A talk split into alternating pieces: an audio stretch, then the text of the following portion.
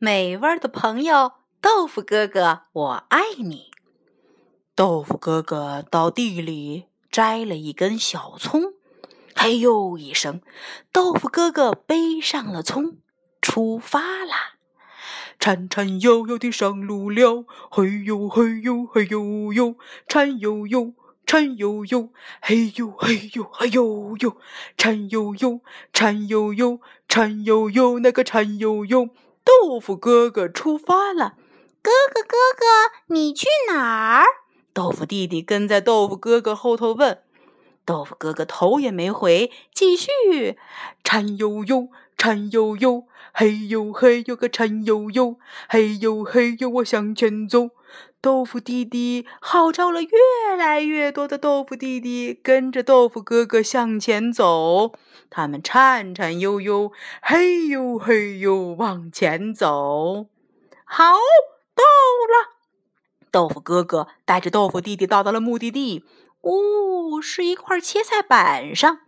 咚咚咚咚咚咚，豆腐哥哥拿起刀开始切葱，切葱忙。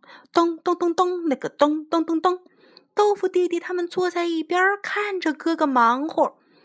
啊，豆腐哥哥把切好的小葱游泳圈发给了每一个弟弟，他们一人拿了一两个小葱圈，放在了自己的头上、身上、手臂上。豆腐哥哥招呼他们：“大家快到切菜板上来哟！”弟弟们说：“来了，来喽！”他们都赶了过来。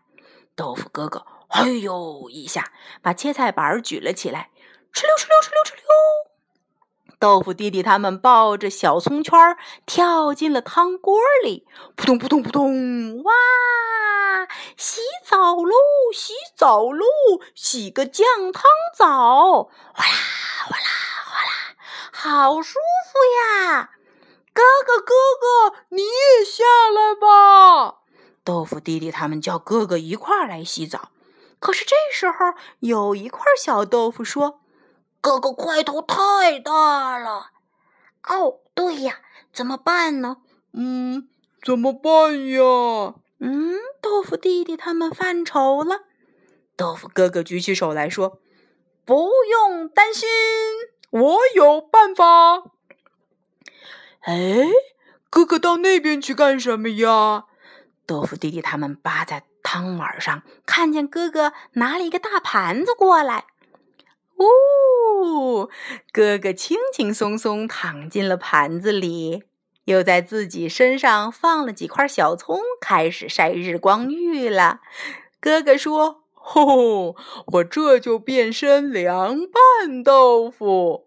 嗯，大酱汤、凉拌豆腐、大米饭，今天的晚餐你喜欢吗？”